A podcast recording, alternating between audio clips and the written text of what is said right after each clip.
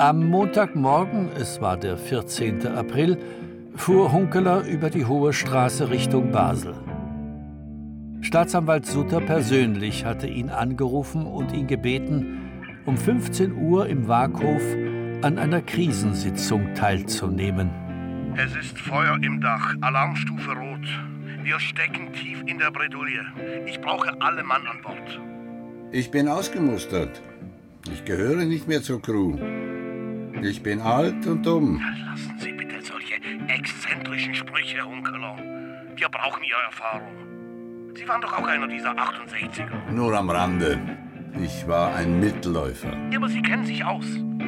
Was waren diese Revolution für Leute? Was trieb sie an? Was denken Sie heute darüber? Holde Jugendzeit. Längst vergangen und vorbei. Ich appelliere an Ihre Verantwortung für die Stadt Basel. An die Solidarität mit Ihren ehemaligen Kollegen. So, so. Solidarität hätten Sie gern. Von einem ausgedienten Kommissär.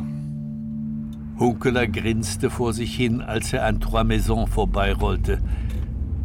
Dann schaute er hinüber zu Estelle, die neben ihm im Auto saß. Sie waren unterwegs zur alten Grenze an der Burgfelder Straße.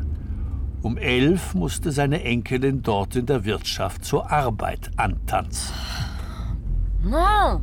Das ist ein Glücksfall für dich, dass du so schnell Arbeit findest. Das ist nur möglich, weil der Koch ausgefallen ist und Helga Seiler selber kochen muss. Sie braucht dringend Hilfe. Und du kennst dich aus im Service. Ah oui, génial, bravo. Das ist doch kein Leben für dich. So ein schönes, neugieriges Mädchen. Du kannst nicht die ganze Zeit herumhängen und nichts tun. Du redest wie mein Vater. Le Salaud.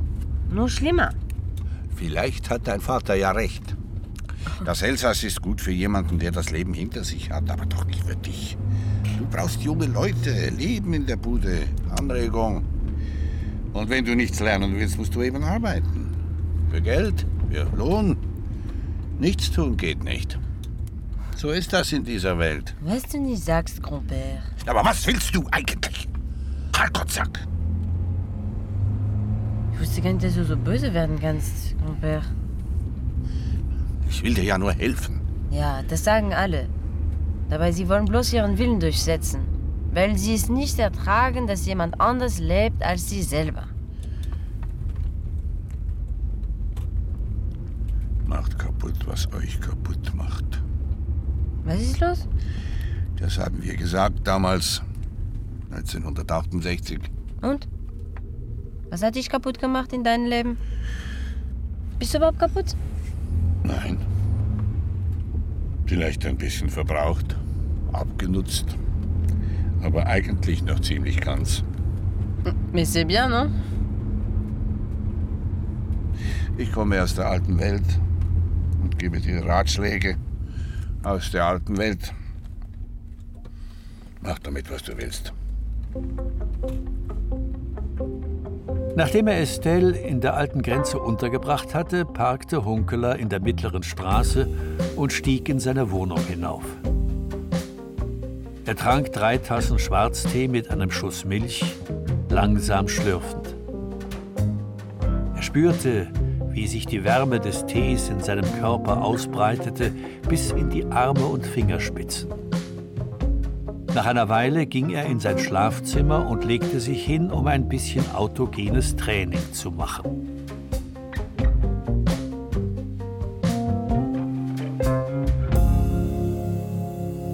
Kurz vor 15 Uhr betrat er den Waaghof. Oben im Konferenzraum war die ganze Crew versammelt. Suter, Madörin, Haller, Lüdi. Auch Kommissar Bardet war da, zusammen mit Madame Godet von der Police Nationale in Mulhouse. Staatsanwalt Sutter hieß die Gäste willkommen. Wir sind hier, meine Damen, meine Herren, um Schaden von unserem wunderschönen Dreieckland abzuwenden. Die Stadt Basel und mit ihr die ganze Region befinden sich in höchster Gefahr. Es sieht ganz so aus, als sei unser alteingesessenes Geldinstitut, die Basler Volkssparkasse, massiven Angriffen von unbekannter Seite ausgesetzt. Angriffen, die auch vor Mord und Totschlag nicht zurückschrecken. Wie Sie wissen, hat die BVS eine Staatsgarantie. Das heißt, die Stadt Basel garantiert die Spareinlagen. Wenn die BVS wankt, wankt folglich auch Basel.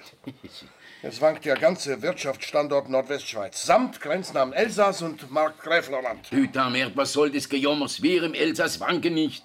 Und die Deutschen wanken auch nicht. C'est juste, mais attendez, Monsieur. Bitte, meine Damen, meine Herren, die Lage ist ernster, als Sie vielleicht glauben.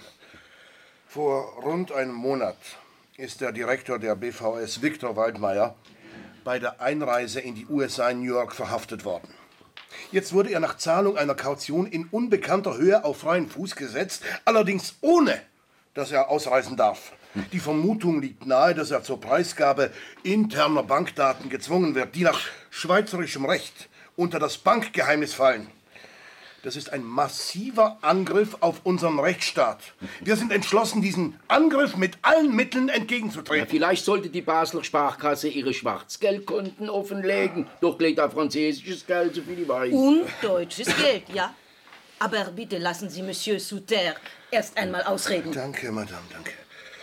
Äh, äh, kurz nach Waldmeiers Verhaftung ist im Krankenhaus Stefan Fankhauser, langjähriger Direktor der BVS und Vorgänger Waldmeiers, unter nicht ganz geklärten Umständen gestorben. Jedenfalls wurde keine Obduktion gemacht, was in einem solchen Fall ungewöhnlich erscheint.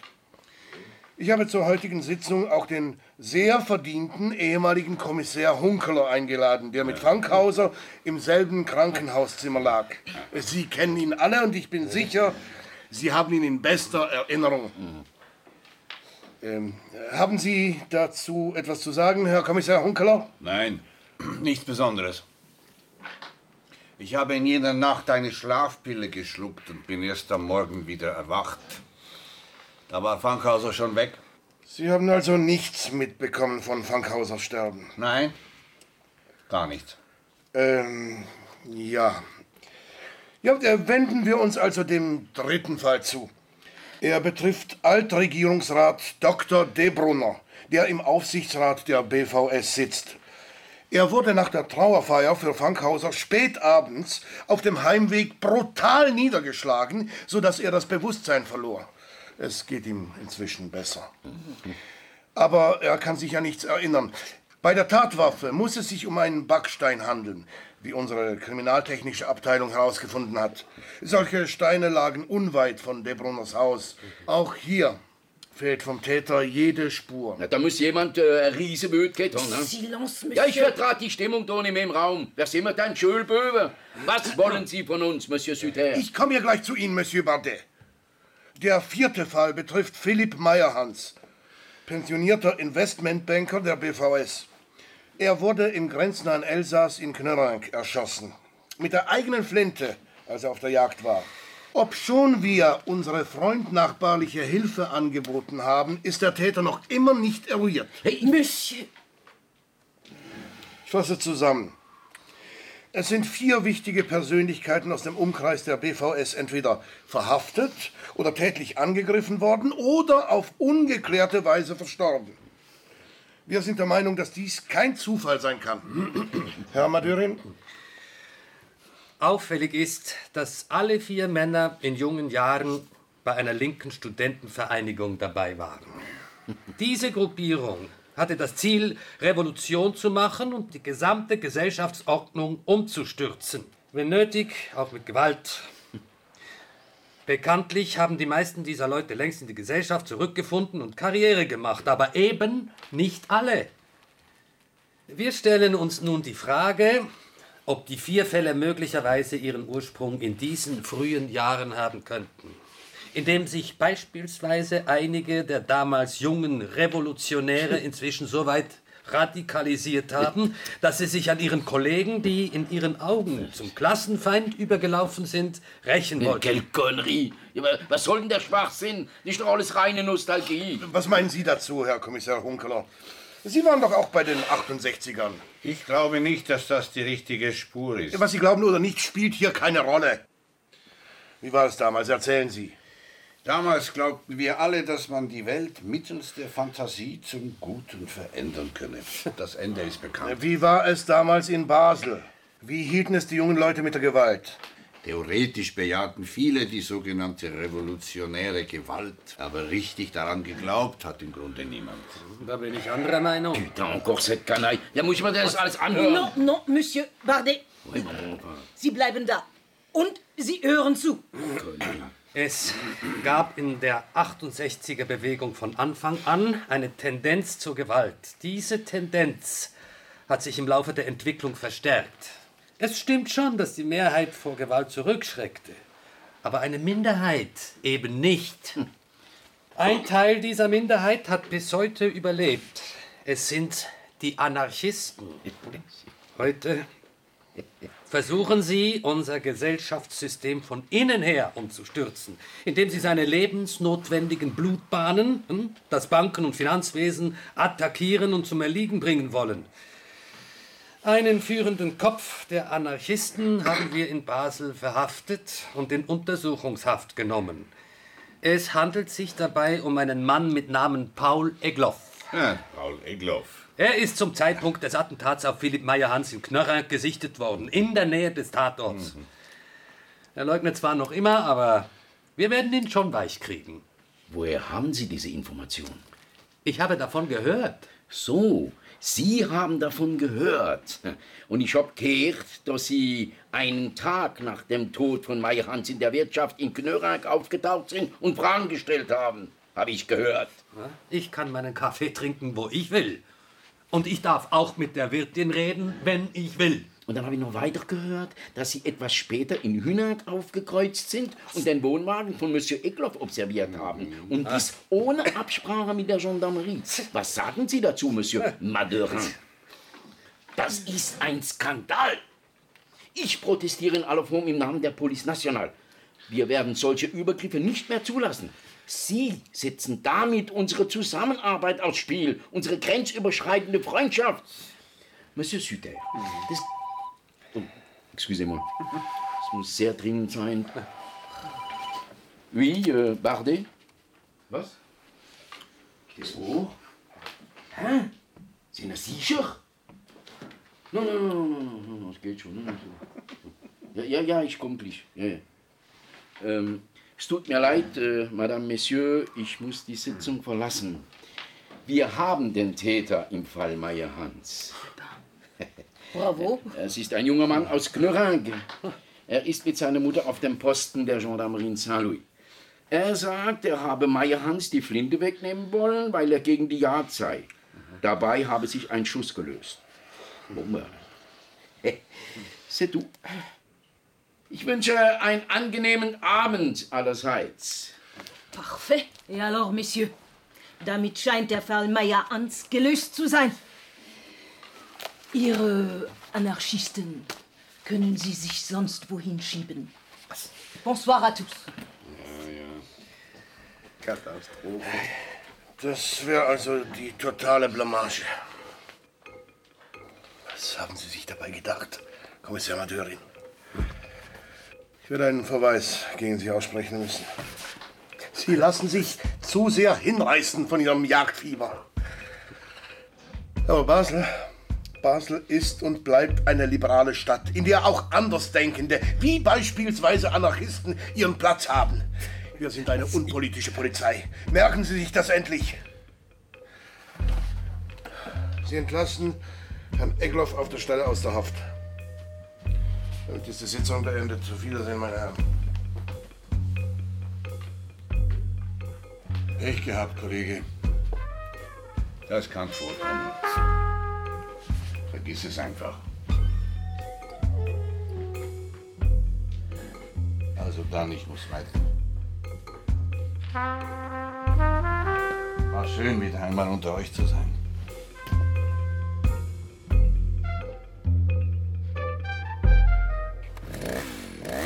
Mitte der Woche rückte Hunkeler im Elsass endlich der umgestürzten Fichte zu Leibe. Er warf die Motorsäge an und fräste das Sägeblatt durch das Fichtenholz. Er genoss das Aufheulen des Motors, das Wegstieben des Sägemehls, den Duft nach Holz und Harz. Er hatte vor, die einzelnen Stücke mit der Karette in die Scheune zu fahren und dort zu handlichen Scheiten zu hacken. Auf der Straße draußen hielt ein Auto der Gendarmerie an. Bardet stieg aus und kam langsam durch die Wiese geschlendert. Gut, kommen Sie herein. Wir trinken einen Schnaps zusammen. In der Küche schenkte Hunkeler Zwetschgenschnaps ein. Wo ist Monsieur Moore? Ich nehme an, er ist in der Wirtschaft in Knorag. Er ist befreundet mit der Wirtin Sante. Gilt. Ah, super. Schmeckt wirklich wunderbar. Wie früher bei meinem Großvater. Und Ihre Enkelin Estelle, wie geht es ihr? Sie arbeitet in Basel in der alten Grenze im Service. Leute, Leute, was für ein Zufall, ha? Noch ein Schluck? Äh, Ein bisschen viel Zufälle, finden Sie nicht? Äh, erst verstecken Sie einen möglichen Täter, dann tauchen Sie auf dem Campingplatz in Hühnag auf, wo Monsieur Egloff seinen Wohnwagen stehen hat. Hör mal, was soll denn das alles? Ich bin nach Hünak gefahren, um mit Egloff wegen Estelle zu reden. Von seiner Verhaftung habe ich erst von der alten Frau erfahren. Sie haben ja bestimmt mit ihr gesprochen. Hm, Da soll ich Ihnen jetzt glauben. Ja. Bon. Wenn es die Wahrheit ist, glaube ich es. Nur weiß ich leider nicht, äh, ob es tatsächlich ist. Was sollte ich für einen Grund haben, Sie zu belügen? Ja, das ist genau das, was ich nicht weiß. Es geht mir nichts eigentlich an, aber ähm, was war mit diesem Dr. Fankhauser, von dem Suter geredet hat?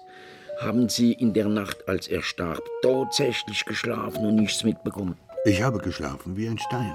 Ja, ja, und am Morgen, äh, als Sie dann aus Ihrem Tiefschlaf erwacht sind, äh, lagen Sie allein im Zimmer, nicht wahr? Genau so ist es gewesen. Bon. Ja, dann scheint ja alles in bester Ordnung zu sein. Äh, merci für den Schnaps. Die nächsten Tage lag Hunkeler stundenlang auf seinem Bett und las. Nos fanfares éclatent dans la nuit comme ta voix. Quand je suis à cheval, tu trottes près de moi. Je t'aime, tes mains et mes souvenirs font sonner à toute heure une heureuse fanfare. Des soleils tour à tour se prennent à hennir. Nous sommes les bas flancs sur qui ruent les étoiles.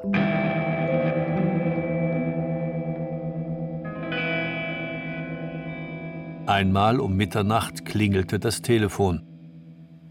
Es war Lüdi. Habe ich dich geweckt? Nein, was gibt's? Wir haben den Täter im Fall Debrunner. Ach ja, Interessiert es dich nicht? es geht so. Eigentlich nicht. Sollen Sie sich doch die Köpfe einschlagen. Was geht mich das an? Trotzdem will ich es dir sagen. Der Täter ist offenbar ein alleinstehender Rentner, der neben Debrunner wohnt und zwei Rottweiler hat. Hm. Debrunner hat geklagt und der Rentner musste die beiden Hunde weggeben. Das hat er ihm heimgezahlt, indem er ihm einen Backstein über den Kopf gezogen hat. Wir haben den Stein gefunden. Der Rentner hatte ihn im Gemüsegarten vergraben. Hat der gestanden? Nein, noch nicht, aber es ist nur eine Frage der Zeit. Also, ich lass dich jetzt wieder. Und schlaf gut. Am Samstagmorgen fuhr Hunkeler nach Basel und parkte vor seiner Wohnung. Die Luft war geschwängert vom Duft der Glycinien, die Straße voller Licht. Er spazierte Richtung Burgfelder Platz. Dort setzte er sich in den hinteren Wagen des Dreiers Richtung Grenze. Er genoss die Fahrt im Tram. Das Rollen mitten auf der Straße, das Rattern der Räder über die Weichen. Er beschloss, sich nur noch seinen Augen hinzugeben, dem Anblick, den ihm diese schöne Welt darbot. Er betrat die Wirtschaft zur alten Grenze und setzte sich an den Tisch bei der Theke. Der Raum war gut gefüllt. Es gab Makaroni mit gehacktem und Gurkensalat. Dazu bestellte er ein Glas Roten aus dem Markgräflerland. Estelle stand hinter der Theke. Sie hatte alle Hände voll zu tun. Nach dem Essen brachte sie ihm den Kaffee an den Tisch. Wie geht's? Setz dich kurz her. Ich muss mich hinlegen, sonst ich gebe gleich um. C'est la galère, tu me crois pas? Strafarbeit. Immer rudern und rudern, bis man umfällt. Und Madame Seiler, sie ist streng. Sie schimpft. Ach so? Was hat sie gesagt? Ich darf bleiben. Da standst du, Grand-Père, n'est-ce pas?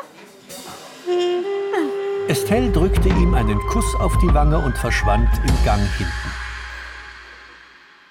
Als sich die Wirtschaft geleert hatte, kam Paul Egloff an den Tisch. Was habt ihr eigentlich für Idioten angestellt auf dem Kommissariat? Ja? Ich hocke in Untersuchungshaft, bloß weil ich in Knörrag einen Kaffee getrunken habe. Es ist reine Willkür. Wo leben wir eigentlich? In der DDR? Es tut mir leid, aber ich habe damit nichts zu tun. Das sagen alle. Niemand will schuld sein. Mein Lohnausfall und Schmerzensgeld? Wer bezahlt mir das? Dafür musst du dich an die Staatsanwaltschaft wenden. Dieser Scheißapparat produziert nichts als Leerlauf. Nichts als heiße Luft. Madeurin, diese Arschpfeife. Die Anarchisten sind an allem schuld. An der Verluderung der Banken, ja? an der Korrumpierung der Politik, vermutlich auch an der Maul- und Klauenseuche. Hunkeler hörte interessiert zu. Aber er hatte keine Ahnung, was Anarchie überhaupt bedeutet. Aber dann bemerkte er etwas. Es war ein Duft, ein hauchzarter, aber eindeutiger Duft. Also Ein Duft nach Zimt. Er erschrak. Langsam drehte er den Kopf. Er sah eine junge Frau mit blauem Kopftuch hinter seinem Stuhl stehen. Sie kehrte ihm den Rücken zu und redete mit einem jungen Mann. Sie erklärte ihm etwas. Sie gestikulierte mit beiden Wer Händen. war denn Wilhelm Tell? Ein Freiheitskämpfer. Hunkeler sah einen Rubinring an ihrem rechten Mittelfinger. Tell war ein Anarchist, ein Einzelgänger, eine Künstlerfigur. Er wandte den Blick wieder Egloff zu, als ob er ihm zuhören würde. Allein, hat der laut Schiller gesagt. Nach einer Weile sah er, wie die Frau mit dem jungen Mann hinausging. Sie hatte ihn nicht bemerkt. Das alles habe ich Madeurin zu erklären versucht, aber da kannst du ebenso gut einem Stein in der Wüste Gobi predigen. Wer war das? Die Frau, die da eben hinausging. Kennst du die? Weißt du, wie die heißt? Esther Lüst. Warum interessiert dich das?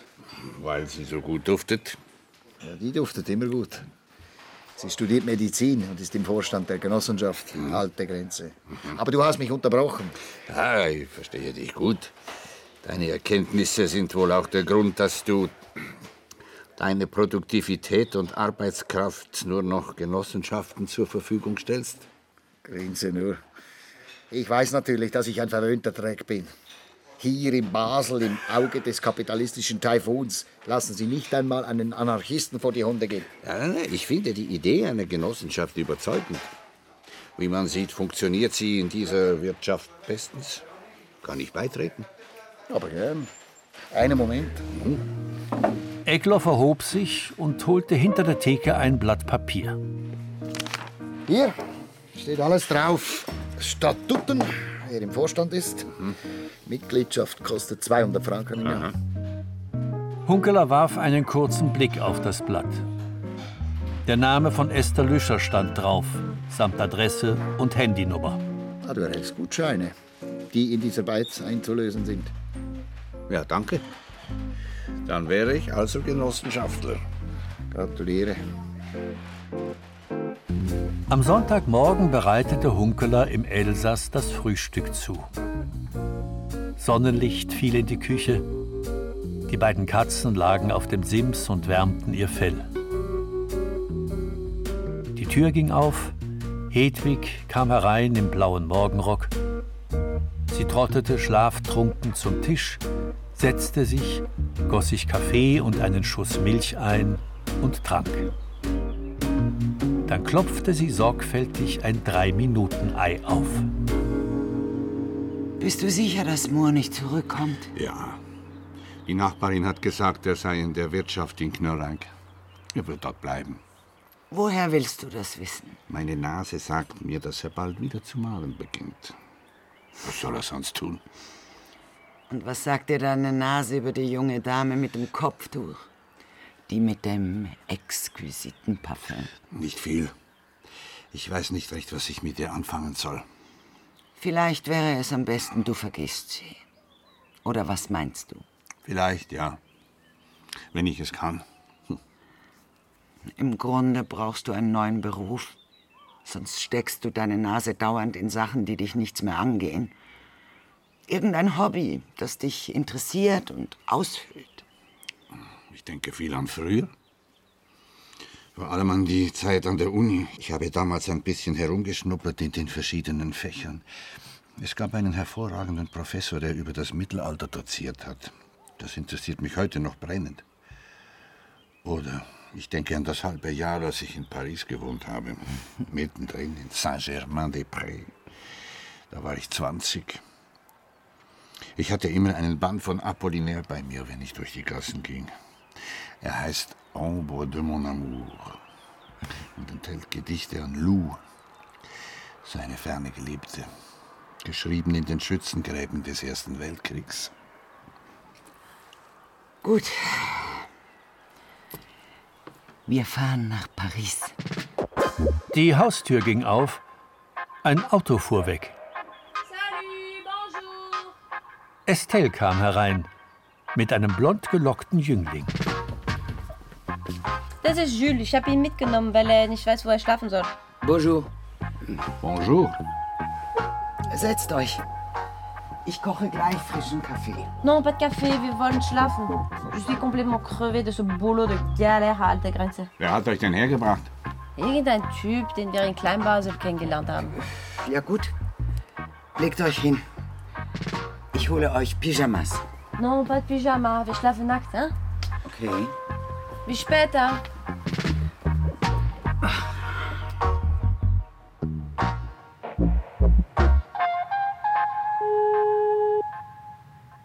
Am Nachmittag wählte Hunkeler die Nummer von Lüdi. Ja, Peter, was verschafft mir die Ehre am heiligen Sonntag? Entschuldige, dass ich dich störe, aber es lässt mir keine Ruhe. Macht Rede. Ich brauche dringend eine Information über Lüscher Esther, wohnhaft in der Rodersdorfer Straße, Medizinstudentin, ungefähr 25 Jahre alt.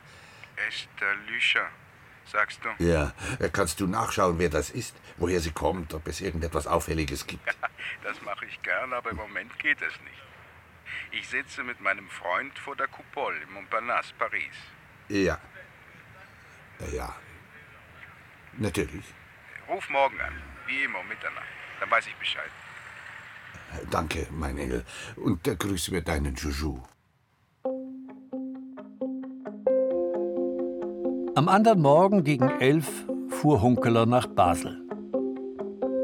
Er nahm den Weg über Knörank, um bei Stoller noch einen Kaffee zu trinken. Der alte Mohr saß am Stammtisch bei der Wirtin. An der Wand hing eine Zeichnung auf weißem Papier. Eine Landschaft wohl, Grautöne, mit dem Bleistift zart hingehaucht. Schön, Sie malen also wieder. Und wie ich sehe, mit alter Meisterschaft. Bloß eine Zeichnung. Aber es geht auch so. Vielleicht äh, kaufe ich in den nächsten Tagen Farben. Das vergesse ich Ihnen nie. Er hätte die Untersuchungshaft nicht überlebt. Untersuchungshaft? Ich bin sicher, er hätte sich aufgehängt. Reden wir nicht mehr davon.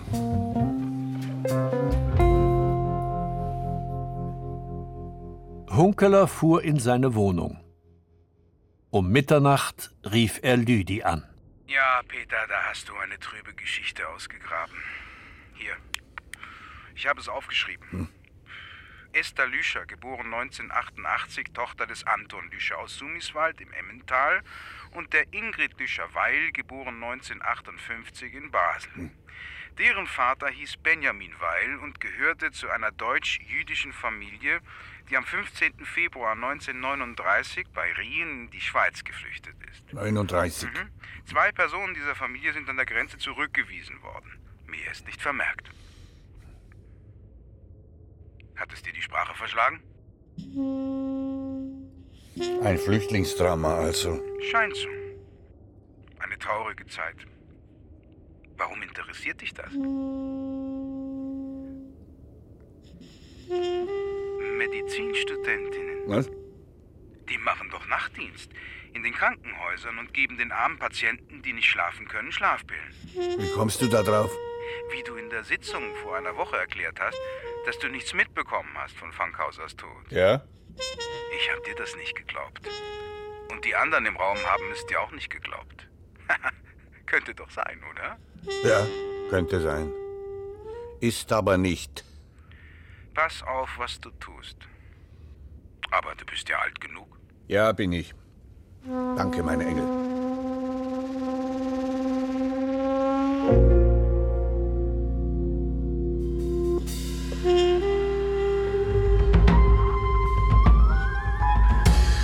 Am anderen Morgen um neun rief Funkeler Martina Ehringer in Bettingen an.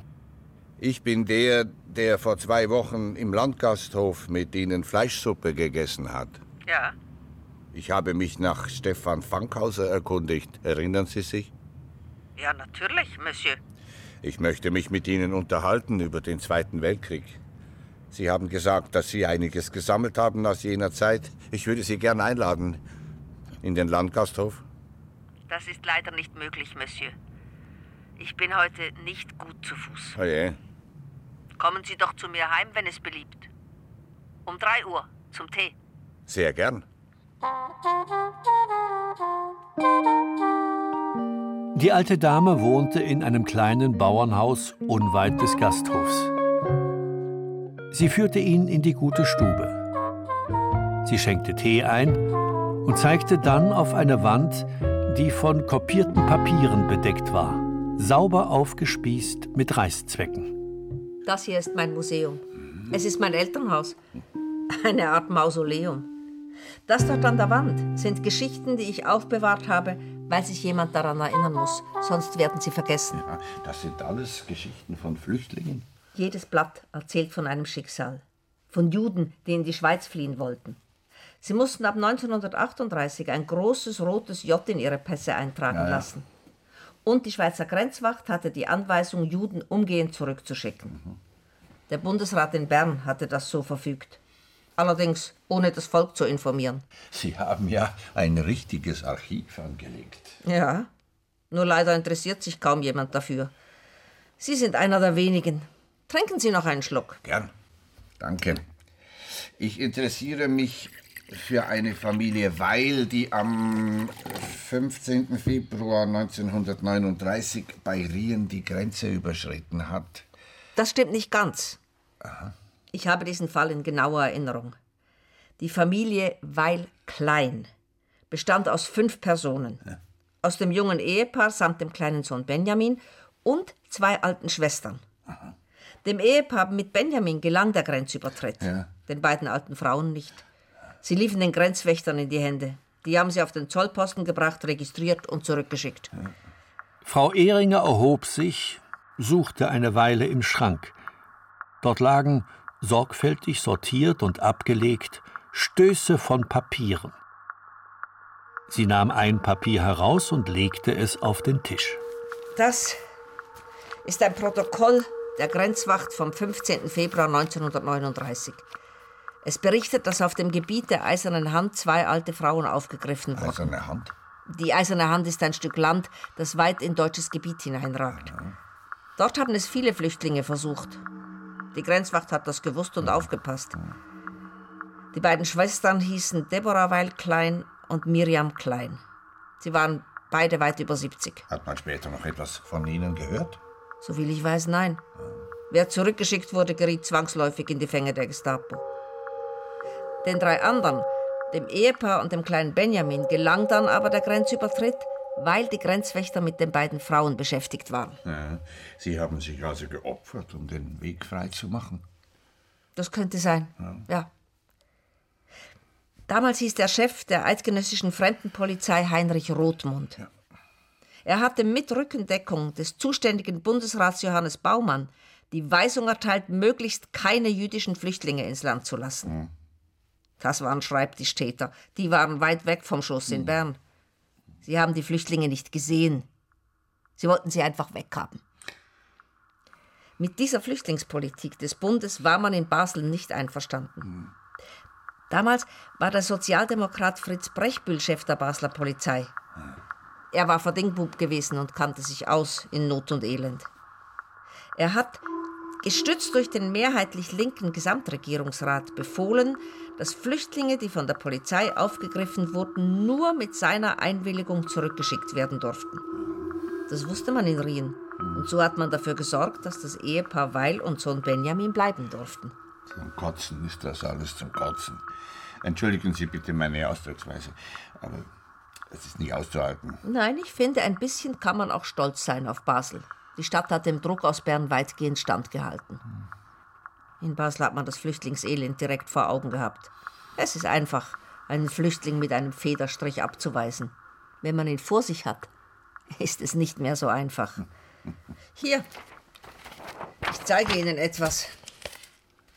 Das ist ein Bericht der Basler Fremdenpolizei vom 15. März 1939. Unserer in Emigrantenfragen seit Bestehen der Emigration aus Deutschland rücksichtsvollen Praxis folgend haben wir die von der eidgenössischen Fremdenpolizei gewünschten Rückstellungen über die deutsche Grenze nicht ausgeführt. Wir haben uns in allererster Linie von rein menschlichen Überlegungen leiten lassen. Wer mit der Behandlung des Emigrantenproblems direkt zu tun hat, sieht jedenfalls ohne weiteres ein, dass die Überstellung dieser 140 Menschen nicht durchführbar ist, ganz abgesehen davon, dass das Basler Volk eine solche Praxis seiner Fremdenpolizei scharf verurteilen würde, weil sie der traditionellen Hilfsbereitschaft der Stadt Basel widerspricht.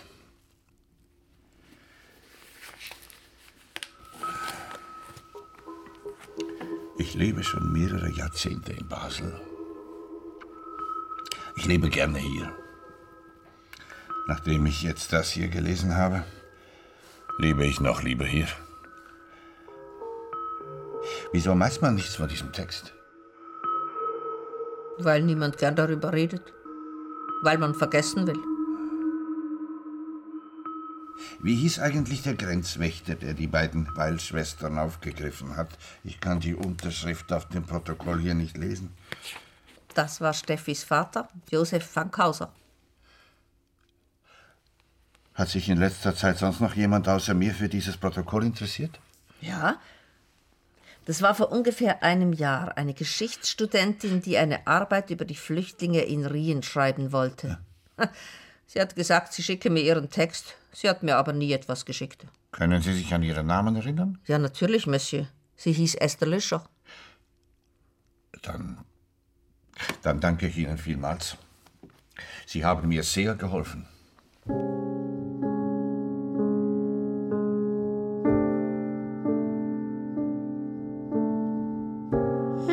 Auf dem Heimweg parkte Hunkeler beim Rheinbad St. Johann. Das Bad lag bereits im Schatten. Draußen auf dem Strom aber glitzerte noch das Licht und das Kleinbasler Ufer lag voll in der Sonne. Der Fluss führte viel Wasser. Schneewasser wie jedes Frühjahr. 13 Grad kalt. Trotzdem schlüpfte Hunkeler in die Badehose und legte sich Kopf voran in die Flut, die ihn wie ein Mantel aus Eis umfasste. Er ließ sich ein Stück weit treiben, ohne zu atmen. Mal sehen, wer stärker ist. Die kalten Finger des Todes oder mein warmes Herz. Schwach vernahm er die Geräusche vom Grund des Flusses, wo die Kiesel meerwärts geschoben wurden. Ein feines, silbernes Rieseln.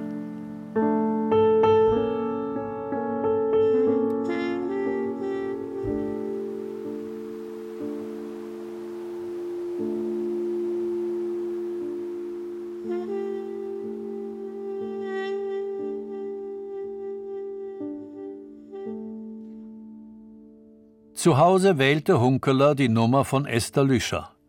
Es meldete sich der Beantworter. Frau Lüscher, hören Sie mir bitte zu. Ich bin der alte Kommissär, der im Sterbezimmer von Stefan Fankhauser lag. Ich bin in Rente, habe also keine Amtsbefugnis mehr. Zudem ist Stefan Fankhauser längst bestattet. Ich will nichts von Ihnen, außer mit Ihnen reden. Ich weiß zwei Dinge. Erstens, dass Deborah Weil-Klein, von der ich annehme, dass sie ihre Ur-Urgroßmutter war, zusammen mit Miriam Klein, die ihre Ur-Urgroßtante war, im März 1939 in Rien über die Grenze zurückgeschickt wurde. Und ich weiß, dass der verantwortliche Grenzwächter Josef Fankhauser war, der Vater von Stefan Fankhauser. Frau Lüscher, ich flehe Sie an. Reden Sie mit mir, sonst finde ich meinen Seelenfrieden nicht. Was wollen Sie von mir? Mit Ihnen reden. Gut. Meinetwegen, Sie verdammter Dickschädel. In einer Stunde in der Linde. Auf Französisch Dieul. Tierl, ja. Ein paar hundert Meter endet der Burgfelder Grenze. Hm. Hunkeler machte sich auf den Weg, zu Fuß. Er wanderte die Burgfelder Straße hinaus Richtung Elsass. Am Kannenfeldpark vorbei bis zum Grenzübergang. Er war wie meist unbesetzt. Der Garten der Linde war offen. Hunkeler bestellte einen Kaffee und wartete. Esther Lüscher kam angeradelt auf einem roten Bike. Sie trug kein Kopftuch. Er sah ihr schönes schwarzes Haar. Sie setzte sich.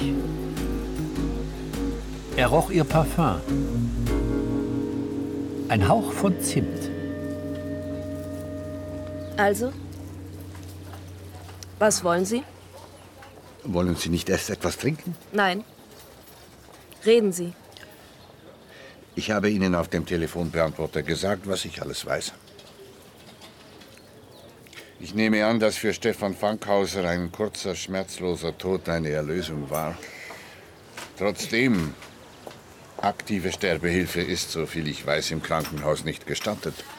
Und das war mehr als aktive Sterbehilfe. Fankhauser hat versucht, sich zu wehren. Glauben Sie im Ernst, dass ich weiß, wovon Sie reden? Ja, das glaube ich. In jener Woche hatte Lydia Siegenthaler Nachtdienst. Sie trug stets wie Sie ein Kopftuch. Sie hat ihre Größe, aber sie hat andere Augen. Sie trägt einen anderen Ring. Und sie duftet nicht nach Zimt. Deshalb habe ich es gemerkt. Ich. Ich habe Lydia Siegenthaler vertreten in jener Nacht, weil sie zu einer Geburtstagsparty wollte. Wir haben es nicht gemeldet, weil sie im Merian-Iselin-Spital immer gleich ein Büro aufmachen, wenn man etwas ändern will. Es ist niemandem aufgefallen, außer Ihnen. Verboten ist eine Vertretung unter Kolleginnen nicht. Aber es ist verboten, einen Sterbenden gegen seinen Willen in den Tod zu spritzen. Hat das denn jemand getan? Ja, da bin ich mir sicher. Warum haben Sie denn keine Anzeige erstattet? Ich hatte nichts in der Hand. Keine Beweise. Nur eine Erinnerung kurz vor dem Abtauchen in den Tiefschlaf. Eine Halluzination möglicherweise. Das hat mich verunsichert. Jetzt weiß ich, dass es keine Halluzination war. Ach so. Das meinen Sie mit Seelenfrieden? Nein. Nein, nein, ich schäme mich für die Flüchtlingspolitik des Bundesrats im Zweiten Weltkrieg. Sie ist und bleibt eine Schande für die Schweiz. Es ist nicht leicht, als Nachgeborener damit zu leben. Jetzt fangen Sie aber nicht noch an zu weinen. Das ist doch lächerlich. Ich wünsche Ihnen einen schönen Abend. Moment, äh, Frau Lüscher. Woher haben Sie den Rubin an Ihrem Finger? Von einer Frau, die meine Ur-Urgroßmutter war. Sie hat, bevor sie sich auf den Weg über die vermeintlich rettende Grenze machte, diesen Ring ihrem Sohn gegeben, mit dem Auftrag, ihn jeweils an die älteste Tochter weiterzureichen. Da er keine Tochter bekam, gab er ihn weiter an seinen Sohn Benjamin. Der hat ihn seiner Tochter Ingrid Lüscher-Weil übergeben und ich bin die älteste Tochter von Ingrid. Und etwas will ich Ihnen sagen. Ich halte nichts von christlicher Nächstenliebe. Was diese Nächstenliebe wert war, hat man im Zweiten Weltkrieg gesehen. Das waren alles Christen, die gemordet und gewütet haben. Und wenn jemand zwei alte Frauen zurück in den Tod schickt, verzeihe ich das nicht. Aber es war nicht Stefan Fankhauser, der sie zurückgeschickt hat, sondern sein Vater. Gottes Rache dauert, wie Sie vielleicht wissen, bis ins dritte und vierte Glied. Was haben Sie eigentlich nach der Trauerfeier von Stefan Fankhauser auf der Empore des Münsters gemacht? Ich habe das Münster gesegnet. Weil die Stadt Basel 1939 meine Urgroßeltern und meinen Großvater aufgenommen hat. Sonst würde ich nicht mit ihnen hier am Tisch sitzen. So, das wär's. Lassen Sie mich bitte in Zukunft in Ruhe. Esther Lüscher erhob sich, schwang sich auf das Bike und fuhr davon.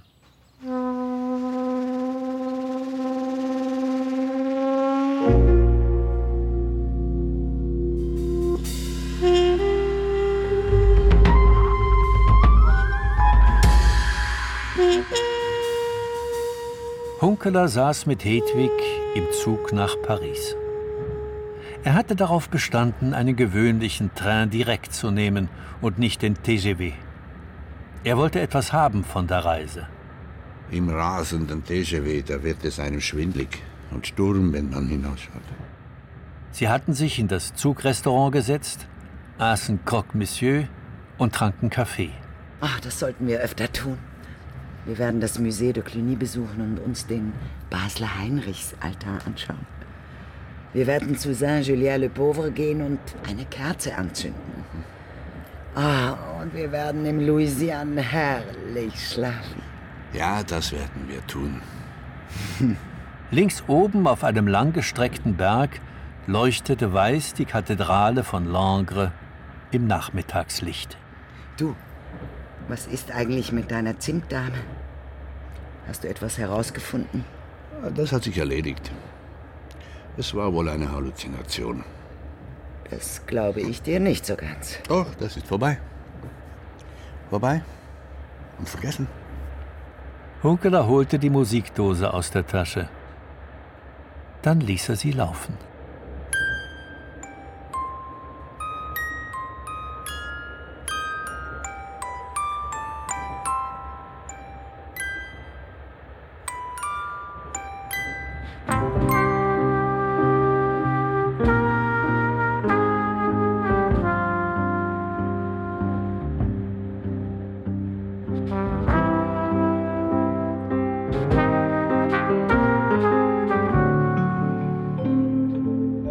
Les mains dans les mains restant face à face, tandis que sous le pan de nos bras passent des éternels regards longs de Silas. Vienne la nuit, Vienne la nuit sonne l'heure, les jours s'en vont, je demeure. L'amour s'en va, L'amour s'en va comme cette eau courante. l'amour s'en L'amour va, s'en va comme, comme la vie est lente et comme l'espérance est violente. Vienne la nuit, sonne l'heure, les jours s'en vont, je demeure.